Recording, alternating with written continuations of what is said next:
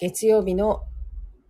朝のウェブダッチを始めていきたいと思います。今日も一週間の始まりになりますので、えー、元気に始めたいと思います。おはようございます。よろしくお願いします。えー、長崎県の今日のニュースからあいくつかあのピックアップしてお届けしたいと思います。松永さんおはようございます。よろしくお願いします。皆さん、ありがとうございます。おたかさんもおはようございます。一週間の始まり。今日はちょっと冷え込みが、あの、弱まったような気がしましたけれども、いかがでしょうか？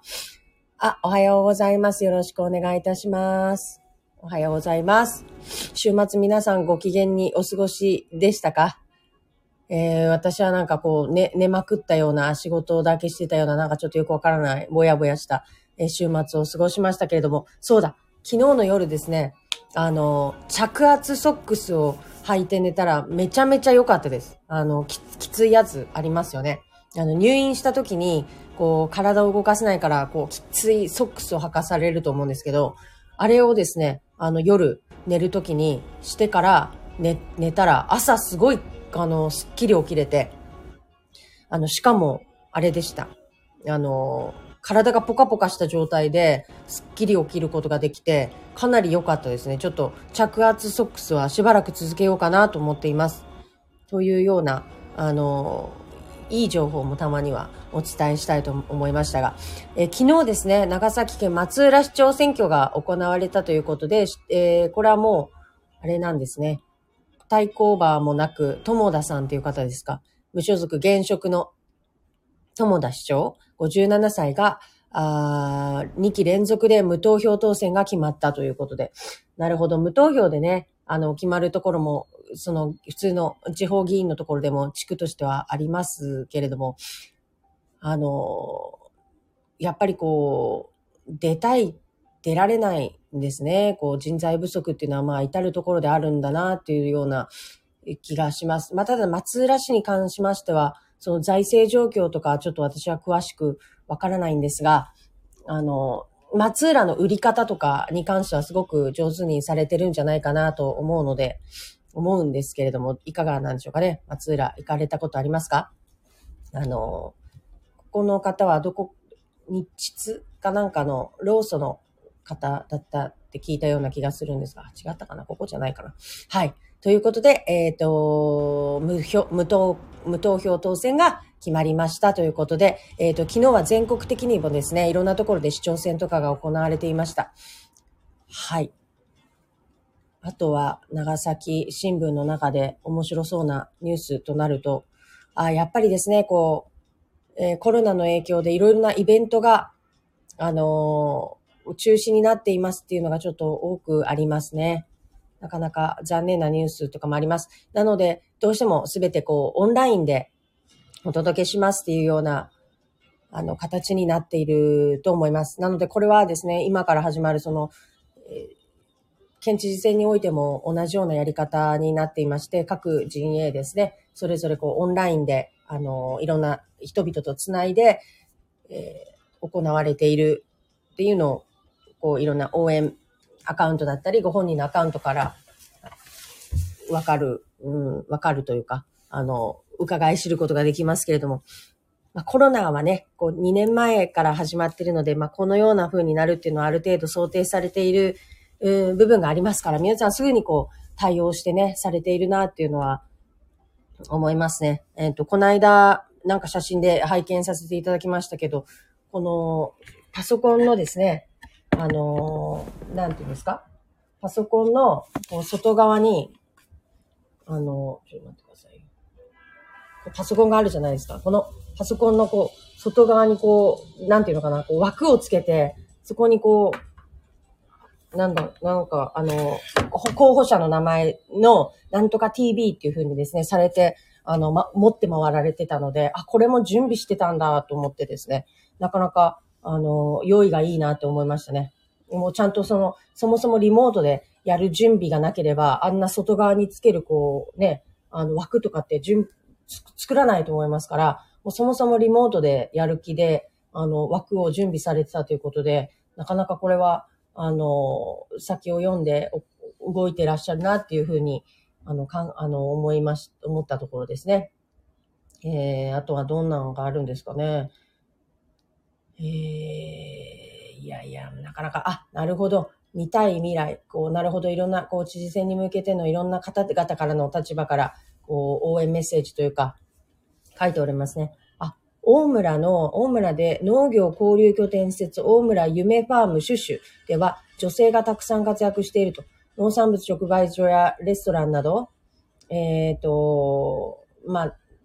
いろいろな、こう、レストラン、食育、農業体験など様々な事業を展開する中で、女性スタッフは主に製造や販売などの業務に従事してもらっている。な70人の従業員のうちに女性は8割を超える58人と。で、今春の、えー、新入社員も4人中3名があ女性だということで、えー、このシュシュの代表の方は男性なんですけれども、あの、女性活躍推進というところで課題があるので、まあ、そこをこう、サポートしていけるような、あの、活躍の場をできるような、こう、なんか政治っていうんですか、あの、推進を、女性活躍推進を、あの、地方の実情に合わせて、えっ、ー、と、実現していっていただきたいということでメッセージをされておりますね。なるほど。ここは、大村の、うん、聞いたことありますね。確かに。うーん。6次産業化の取り組みがあの評価されているところなんですって。あ結構これ何で見たかというと多分あれですよ。あの、大村出身の、えっ、ー、と、皆さん、あの、県議の皆さんとかがこちらの、あの、シュシュの、えっ、ー、と、イベントに行きましたとかっていうので、こうよく拝見させていただいてたかなと思います。これで見てたような気がしますね。なるほど。女性の活躍ね。うん、どうやってこう推進していった方がいいんですかね。その一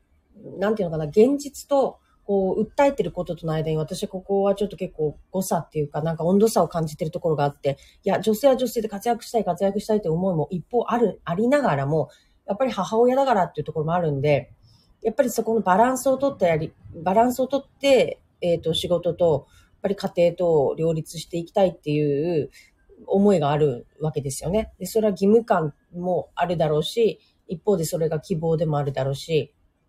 ある中で、その、活躍せろ、活躍せろって言ってもですね、なかなか、その、どのような形でそれが実現できるのかっていうことは、あの、大きなお題目として唱えるばっかりでは、なかなか難しいのではないかと思うんですね。だから、その、その人その人、一人一人によって、その、自分にとっての活躍の形っていうのが、きっとこう、細かに違うと思うんですよね。例えば、あの、もう、家のこと気にしないでいいから頑張れっていう状況を作り出してほしい人もいるかもしれないし、もうそれこそその、もう、なんていうのかな、子育ては地域にやるからぐらいの勢いでもう自分をその社会に解き放ってほしい人もいれば、いや、あの、子育て子育てとして自分の、あの、ちゃんと目の届く範囲でしっかりやりながら、その上で、えっ、ー、と、片手間じゃなくね、あの、仕事もやっていきたいんですって、ここのバランスをしっかり見てやっていきたいんですっていう方も絶対におられるわけで、そういう方にとってみたら、その全部全部、こう、わーってこう、あの、女性活躍って歌われるだけではなく、もっとこう、個別の、自分自身のこう希望に沿った、えっ、ー、と、そのプッシュっていうのをしていただきたいっていう気持ちがあると思うしって考えると、本当に、その、どうしてもここは最後はやっぱり家庭と女性、あの家庭とその社会とのバランスっていうところを、あのしっかりその個人個人とですね、その対話した上で、その人に合ったものを提供していくっていうことでしか実現できないというような気がするんですよね。だからやっぱりこう、どんどんどんどん階層としては現場に近くなっていく。うんじゃないかなと思うんですよね。そうすると、その女性活躍っていうものが、そのお題目として大きく唱えられたときに、その現場の方たちのプッシュ、現場の方たちのこの希望に沿った、そのもうパーソナルな、ものをフォローするためには、じゃあ上にある階層の、うんと行政の主体がどのような関わり方をするのがベストなのかっていうところは考えなきゃいけないなっていうところを思いますね。なので、えっ、ー、と、これは県政というよりも、まあ、もう市政だったり、その市町、市町、町だったりっていうところが、より、えー、その各企業とかとの連携した、あの、つながりの中で、あの、やっていく部分なんだなと思うんですよね。だから本当に市町のお働きっていうのはね、ものすごく重要なんですよね。なんですが、その、皆さんがその現実としてその、なんていうのかな、こう、政治に対してこう不満があるって言われた時のその不満の対象って多分市政とか、身近なところなんですよね。そこがやっぱりね、で、実際私たちも仕事をしていて、やそこのそのギャップというか、やっぱり現場に、もっと現場に刺さっていかなきゃいけない人たちの方が、何度もこう、やる気がないというふうに見えるようなことも多々あったりするんですよね。いやいや、あの別にこれ責めてるわけなんじゃないんですけど、どこでこの、なんていうのかな、あの、誤差って温度差が生まれちゃうのかなっていうのはちょっと不思議ではあるんですが、確かに、え、もうちょっとその現場として頑張ってほしいなって思いながら思うんだけど、なんかこう、感情のない人みたいな人を見る確率が高いような気がするんですよね。いや、もちろんその中にはね、その、やる気を持っている若手とかがいるんだけど、あれが3年後どうなってんのかなって考えると、意外ともう、なんつうのかな、その、あの時の情熱はなくなってあの、感情のない人になっちゃってるような気がするというか、いや、もう完全偏見ですけど、そう考えると、その、今、その一緒にした仕事させていただいている県の人たちっていうのはものすごく優秀です。あの、これはやっぱりこう、県政、市政どっちもあの、皆さん接する機会があるとあるんですけれども、やっぱり県の職員さんというのはすごく優秀だし、情熱があるしですね、話が通じますね。あの、市の方では、まあ私は長崎市としかつ、そのね、あれすることはないし、市民としてね、その窓口に連絡したりして思うところでしかないけれども、ルールっていうものに対しての意識はすごく高い。だからすごくその、ルールを超えるっていうことをしないから、あの、素晴らしいと思うんだけど、一方でその融通の効かなさ、あの、そのルールを個別具体で考えなければ、そのサービスを受けられない人たちがいるんだよっていうことを考えずに、いや、ルールで決まってますから、みたいな感じでシャットアウトっていうこととかが結構あるんですよね。それはね、なんかすごく雑だし、あなた自身は確かにそれでミスはしないかもしれないけど、本当の意味での、その行政サービスっていうのを、その市民の人たちの満足とかっていうところに寄せて考えたときに、その態度は正解なのかっていうのは、ちょっと問わなければならないと思うようなね、ことはね、何度もありました。もう本当にね、先週もありましたね。あの、ほ、その、ルー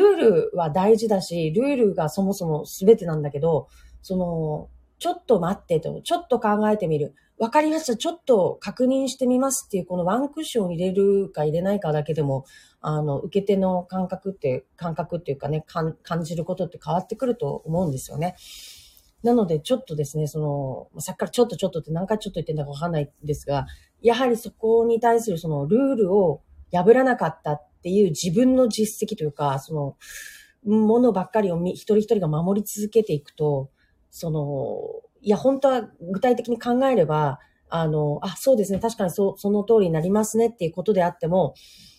私はね、しつこいから、いやいや、ちょっと待てよと。あの、こうこうこういう事情でもうすでにこう、あの、話し合って、こう決まってるじゃないですかとかっていうことをやるから、まあそこをググッとね、入っていけるかもしれないけど、普通の、こう皆さんが、じゃあ行政職員に対してそんな強気でね、あの、そのルール一回ちょっと考えてよってやれるかって言ったらそうじゃないと思うんですよね。ということはつまり、その、こういう、その、ごろつきみたいな私みたいなのが、ばっかりじゃないんだから、諦めてしまう人が大勢なんだからって思うと、やっぱりそこで、その、シャットアウトじゃなくて、その、ごろついたもん勝ちになっちゃったら良くないじゃないですか。その、文句言って、いや、ちょっと待てこの野郎って言った人が、ああ、めんどくせいからっていう理由だけでね、あじゃあちょっと待ってください、ちょっと確認してきますからっていう、その第一関門を突破できるんだとしたら、こんな雑な話はないなって思うんですよね。だから、その、キャラ毒みたいな、そのごね得みたいなことが起きないように、やっぱりこう、来られる人たちに対して、ちゃんとその開かれているっていうところを示さなきゃいけない。で、それは、ルール、ルール、ルールっていうことをその前面に出して、そのもう我々はルールをこう犯すことはできないっていうことでの、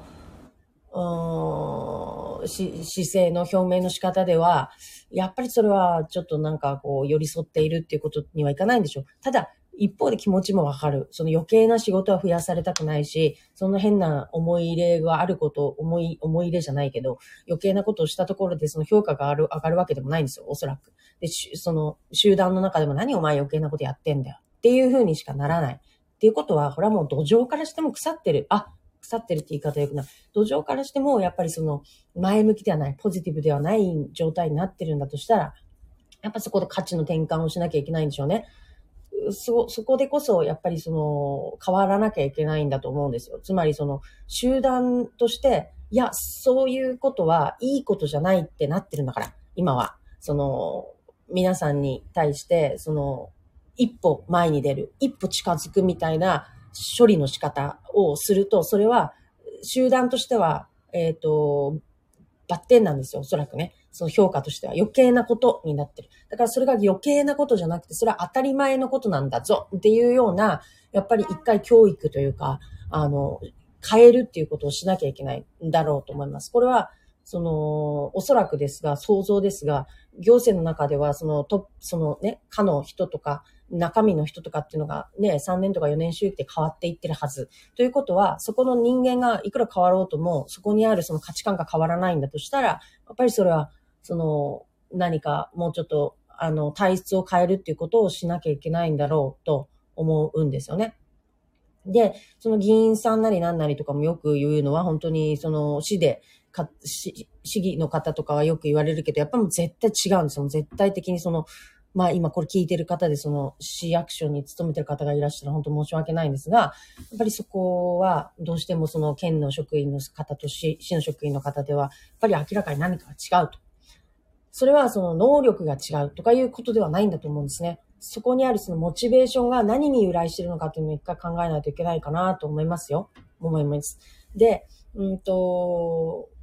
そうですね。だから私はまあ基本的にそのこの2年半、えっ、ー、と仕事しながら、市の悪口は言ってきましたけど、県の悪口はおそらく言ってないんですよ、ほぼほぼ。悪口というか、その、まあ舐められるしね。当然私はその、必勝でしかないから、私がその、私として、その行政の、まあ、県の職員の方たちとの打ち合わせっていうのがあった場合には、もう当然それは舐められますし、なんでお前に説明しなきゃいけないのみたいなね、時もあったこともある。ほとんどの人はないけど、ある人もたまにいるし、あ、舐められてんな、とか思うことはもう何度だってあったけど、でもそれは、まあ当然ですよね。私別に選挙で選ばれた人間でも何でもないし、そこにいて、その彼らと対等に話す、なんつうのかな、あの、資格があるわけじゃないのにもかかわらず、向こうとしては、その、大事な時間をね、その、取られた上で、あの、私の相手をさせられてるわけですから、それはまあ、ムカつくだろうし、ま、態度も悪くなるのも、まあ、致しかない、たないと思うから、全然大丈夫ですよ。ムカつくけど。でもそういう意味ではですね、その、そういうの、あの、ほとんど経験も、まあ、数えるぐらいしか、つまり何人かしか私のデスノートには名前が連なってないっていうだけなんですが、あの、本当に、でも、ちゃんとね、分かってくれるとしっかりと相手してくれますし、とかなると、やっぱ県の職員さんは本当にすごく一生懸命です。仕事に対して。で、これ現場におられる方が一番よくわかってる。例えば漁師さんとかが一番よくわかってる。し、その、なんていうのかな。えっ、ー、と、県の誰々くん、名前も覚えてもらってる。で、今回、その私がずっとその、なんつうのかな。あの、水産で一緒に仕事を、皆さんと一緒に仕事をしてるんだけど、もちろんその市の職員、もう村瀬さんっていうその、もう市のセンターの方がもう全てですよ。私の、あの、私の全てと言っても過言でもない。過言ではない。もうこういう方がやっぱり課長クラスの方なんでね、あの、ちゃんとこう出世していってるっていうことは、もう本当に素晴らしくてありがたいことで。で、県の方もすごい頑張ってて、今ちょうど五島に行ってしまったけど、あの、ずっと現場の方たちに名前を覚えてもらって一生懸命やってきた、まあ、おとなしいんだけど確実にこう仕事をしてきてる方たち、もしくはその、量販の方たちとのものすごく信頼をつないでやってる方もおられ、あの、本当にもう何名ものね、こう、素晴らしい光る人たちがいて、それって、やっぱりこう、仕事に対するプライドっていうのを持ってるんですよね。あ、だからね、そうかもしれない。プライドですよ。やっぱり自分の携わってることが、どれだけの人たちのためになって、えっ、ー、と、どんな人たちをなんかこう支えてるものなんだとかっていうこのプライドがやっぱり一番重要なんだろうと思いますね。で、今ちょっと読んでる本とかで、なんか全然その実践的な本、実践的なっていうのも本当コピーライティングみたいな感じの本を、コピーライトの本を読んでるんですが、そこにあったのは、そこのなんか、えっ、ー、と、一つのエピソードとしてあったのが、あの、何をするよりもまず自分のその会社の、その新入社員に、その、あるじゃないですか、その新人教育する、こうもう、行かれた、あの、洗脳ぐらいの新人教育するところあると思うんですけど、あれはちょっと方向性がちょっとやりすぎなんですが、ただ、その商品に対して情熱を持って語らせるっていうのが一番やっぱり伝わるということが書いてあって、確かに本当にそうだなと思うんですよね。それって要するにやっぱその商品に対するであったり、その自分のあの所属する組織に対してのプライドなんだと思うんですね。で、プライドっていうのはその高くて、ああの、鼻高々でいいだろうみたいな上からのものではなくて、愛情であると思うんですよね。が、それを持ってるか持ってないかによって、その、その、なんていうのかな。例えばその、私 GoPro を持って、いつも、こう、いろんなところに行っては、日頃のどうでもいい映像を撮っているんですが、GoPro 超愛してるんです。あの、ズームとかできないし、あの、あんまりあ、そういう意味だ。そう、ズームができないんですよね、GoPro。だからちょっと一、あんまりこう動きがない映像しか撮れないんですが、もうこれは本当に私の相棒でね、とかっていうことをその愛情を伝えるとするじゃないですか。で今ちょっと語りながらそんなに GoPro への愛情がないことに今ちょっと気づいてちょっと言葉が繋がらなかったんですけど。いつもこれ、ズームできろよってしか思ってなかったんで、でもごめんね、愛してる。そのなぜ、もう本当に常にこう、この一本で、あの、ワンタッチでね、すべてを録画して、あの、記録して、私の毎日を記録してくれてる相棒なんでね。で、例えばこれに対する愛情をその伝えるとするじゃないですか。その時に、その、私自身が、そのな、なんであれ、とにかくあなたに売るっていうこととかをもう頭に入れずに、とにかくこれは素晴らしいんだと。もう本当にこれがないと生きていけないんだっていうことを伝えれば、それは、あの、購買意欲に伝わるというか、あ、そうなんだっていう思いになるんですよ。なるんですって。で、本当にそうだなと思うんですって。今、いろんなところで、その、なんていうのかな、あの、まあ、まさにその私たちがしていかなきゃいけないことっていうのが、その、いつもですが、その、こう、候補者を挙げて、その、やっぱりその人を押していくってことをするんだけど、やっぱり愛情がある時の選挙と、その、なんていうのかな、あんまりない時の選挙って全然違うんです。もう、入ってて、思いがもう全然違う。もう、なんていうか、通してあげたいとかじゃなくて、もう本当にこの人素敵なんですってことを言いたいときって、言われなくたってね、作業が進む進む。もう何だってやってあげたくなる。もうそれはなんていうのかな。そしてそれって、なんかやっぱ出てくるんだと思うんですよ。伝わるんだと思うんですよね。だけど、そうじゃないときって、いくら、そのなんか、それっぽいことを言ったとしたって、多分そこに心が乗っかってないから、その、伝わらないんだと思うんですよね。だから、なんていうのかな、なんか嘘くせえなとか、なんか、あ、言わされてんなっていうのってすごくよくわかると思うんですよ。そこの違和感っていうのはしっかり感じててほしいなと思いますね。で、私は、その、よくわからない、今回のことに関しては誰のこともよくわかんないし、ただ感じいいなと思うのは宮沢さんのことはすごく感じいいなと思いますよ。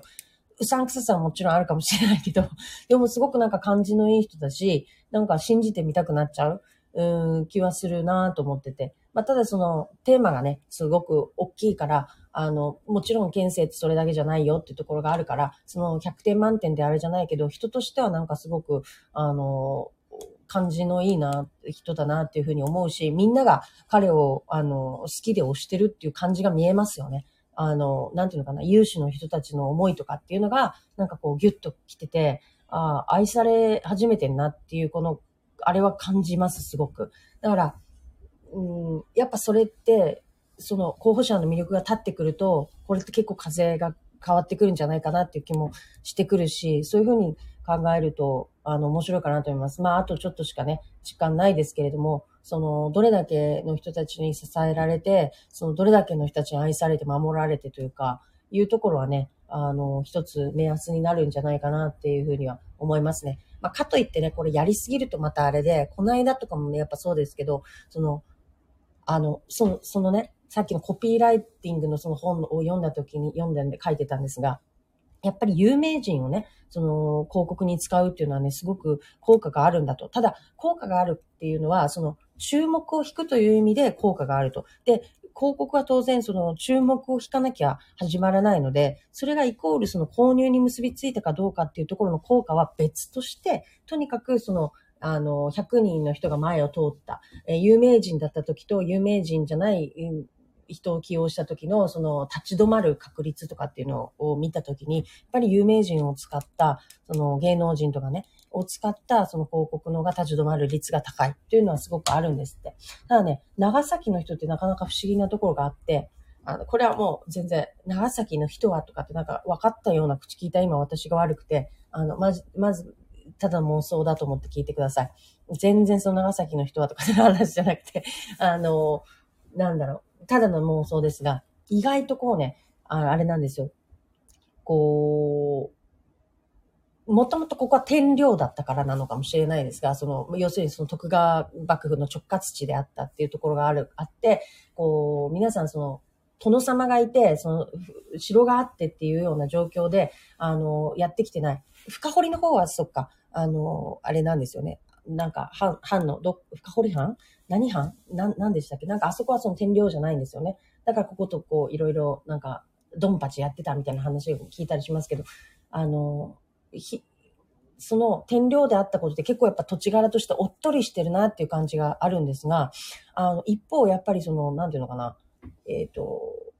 何かその力みたいなものが、そのわってこう来ることに対する抵抗感っていうのもすごく、その強いのかなっていうような気がするんです。それは何を言いたいのかっていうと、その中央からの力っていうのが常に働いててからなのか、そのいや、要するに安定して、えっ、ー、と、支配されていたせいなのかわからないんですが、何かこう自分たちのカラーとか自分たちのそのものに対して、その、なんていうのかな、あの、占領される支配を加えてくるような、なんかこう、上からの力みたいなものに対して結構、その、脳をはっきりという人たちだなっていうような気がしていて、だから、あんまりこれって、その、なんていうのかな、こう、退去してやってくる大きな勢力みたいなものには慣れてないので、あまりやりすぎると、嫌われるんだなって思うんです。何を言ってるんだかわかんないと思うんですよ。まあ、具体例出したいけど出せないっていう事情があってね、分かっていただきたいんですが、その何を言いたいかっていうと、ここの誰々さんがなんちゃらしていますっていう、その、なんつうのかな、応援するにしてもね、その、やっぱり地元の人っていうところの思いっていうのがすごく大事ってことを言いたいんです。つまり、その、例えばじゃあ北海道知事、鈴木直道さんが応援していますって言ったところで、響かないんですよ。ここの人たちにおそらく。で、私が思うに、長崎は、長崎の人たちが、やっぱり応援してくれているっていうことの方が響く。当たり前なんだけど。だからその、あんまりこう、例えば有名人を出してきて、じゃああの人が応援していますとかってやると、なんか反抗、反発するんじゃないかなっていうふうに私は勝手に思っていて、そこで、あ、こぎ出す長崎の会ってことは、これは知事の陣営ですね。えっ、ー、と、いうことで皆さん、こう、外戦車も走り回るようになりました。なので、そこの、なんていうのかな、何かをやった時に、何かの一つのね、アクションを起こした時に、それに対してどんな反応があったかっていうのは、失敗も成功もあって、成功を出し続けることは絶対できないから、最善手だけを指し続ける将棋なんてね、絶対そんなの、羽生先生でもできないわけですよ。だから、その悪手が出てしまった時でも、やっぱりその、何がいけなかったのかっていうところを、その、しっかりこう、受け止めた上で、やっぱり次の、あの、手を出していくっていうか、だから、あのね、なんかこれは一つ私の勝手なあれだけど、そこのフィードバックを活かさないっていう体質があるようにどうも思うんです。その、誰とかじゃなくて、どの人たちとかそういうことじゃなくて、見ていて、え、なんでこれ、この間失敗したのにまたやるのかなとかっていうことをやってくるんですよ。多分あれは、えっ、ー、と、失敗だったって思ってないってことなんです。これはすごくおっかないことで、何度もこれを繰り返してるから結果が出ないのにもかかわらず、あ、だからやっぱり企業じゃないんですよね、こういうところが。その企業だったりとかね、民間の方であったら、いちいちやっぱその手に対するその、一手一手に対するね、その、検証を重ねるんだと思うんですが、やっぱりここが行政であったり、政治の悪いところで、そこの、えっ、ー、と、フィードバックを活かさない。フィードバックすら求めてないっていうところが何よりまずいです。で、フィードバックを活かさないんだとしたら、現実に即した政策とか、現実に即した、あの、す、し、進め方っていうのができていかないってことに他になりませんよね。っていうことは、えー、今一番誰がそのフィードバックをあの、しながら、フィードバックを受けながら、そのアジャイルした物事の進め方をしていかなきゃいけないかっていうと、行政であり、えっ、ー、と、政治そのものだと思うんですね。だけど、ここ自体がそもそもそれをする体質ができてないっていうことがすごく問題だなと思います。だから、なんか結構ここは結構基本的にやばいところですね。で、特にその政治家の方に言いたいのは、政治家はその行政をね、あの、決めたことをどんどん回し続けるっていうのがある意味一つの仕事なんで、あの、しょうがないとして、じゃあ、ここと現実っていうところを、の、あの、ギャップを埋めて、いや、今あんたそっちに、行政こっちに進んでるけど、今世の中はこっちに行ってるから、ちょっとこう、方向していこうよっていうことを提案して、その変えていってもらう働きかけをするのが政治家なので、その政治家自体が、要するに、こことここの温度差であったり、こことここのギャップっていうのに気づいていなきゃいけないわけですよね。だから、そこが、つまり、こっちに行っている状況っていうのと、こっちに向かいたい世の中っていうところの先を見て、その、ある程度、こう、すり合わせていくっていうことをするっていうことが、できていかなきゃいけないっていうことは、何かっていうと、政治家、まあ、つまりその議員こそ、やっぱり、ある程度そこは若くなきゃいけないんだなっていうのはそこは思います。やっぱり、その、ただ、すごく難しいのは、その何かの本で読んだんですが、えー、若い人たち、20代までの人たちが100%投票したとしても、あの、高齢者の4分の1にもならない。つまりだから、やっぱそこがね、弱さで、結局、その、いかにその働きかけようとも、高齢者に訴え続けて、一票入れてもらった方が大きいから、どうしてもそこに手厚い、その政策なりサービスなりっていうのを訴えがちになってしまうっていう、この現実があるから、なかなかその若者の方を振り向いてもらえないことになってるんですよね。難しいでしょう。じゃあどうするっていうところですよね。いやー、難しい。確かにだって自分がその場に立ってみたらですよ。その、いくら100%入れてもらったって4分の1にならないんだったら、もう、帰ってくる、レスポンスが返ってくれるとところにいっぱい訴えて、自分が通ってっていう方がいい、いいって思うに決まってるわけですから。でもそれだと将来を見越した政策を立てていったりとかすることができない。だから、その、まあ、そういう意味もあって、その若者っていうのは、ある意味政治に対しての諦めっていうのがあるのかなって、その数の論理でね、そもそも太刀打ちできない世代の問題っていうのがあるのもあるし、どうせ言ったってわからないみたいなところもあるだろうから、えっ、ー、と、難しいのかもしれないんですが、なんかここも、もっとこう、その世代の、若い世代の意見が反映されるような、あの、本当の意味でね、その、いや、若い世代の大弁償ですとかっていうことをただ声高に言って、実際何もしないとか、そんなこといくらでもできますから、そういうことじゃなくて、実際にじゃあ、その、じゃあ若者のためのその集団を作ってね、定期的にその、県で、あの、なんかイベントやりますかってやったところでさ、何になるとやって私は思うんですよね。だってあれってず多分十何年前からやってるわけじゃないですか。私はね、ここがまず知りたい。なんか、あ、悪口になっちゃう。けど、あの、毎年やってるんですよ。その、こう高校生を集めたなんちゃらとか若者を集めたなんちゃら。うんうん、わかった。やってるやってる。で、あれは多分ずっと昔からやってるんだけど、じゃそのずっと昔にやったあれは、今の現在の社会にどんなその影響を受けて何をもたらしたのかっていうところの結局結果10年前にやったその会議の結果は何だったのかっていう、その実りのところ部分を言わないと、今これやってますっていうやった感を出してるだけで終わっちゃうじゃないですか。だから、なんかね、そのやっぱり、その、やった後にどうなったかの、どうなったかをもっと通ってほしいです、皆さんには。そこを聞かない限り、やりました、やりました、あれもさせていただきました、これもさせていただきました。ありがとうございます、みたいな感じで終わりますから、やって、で、その結果どうなった。で、こうなってますっていう、その、もたらした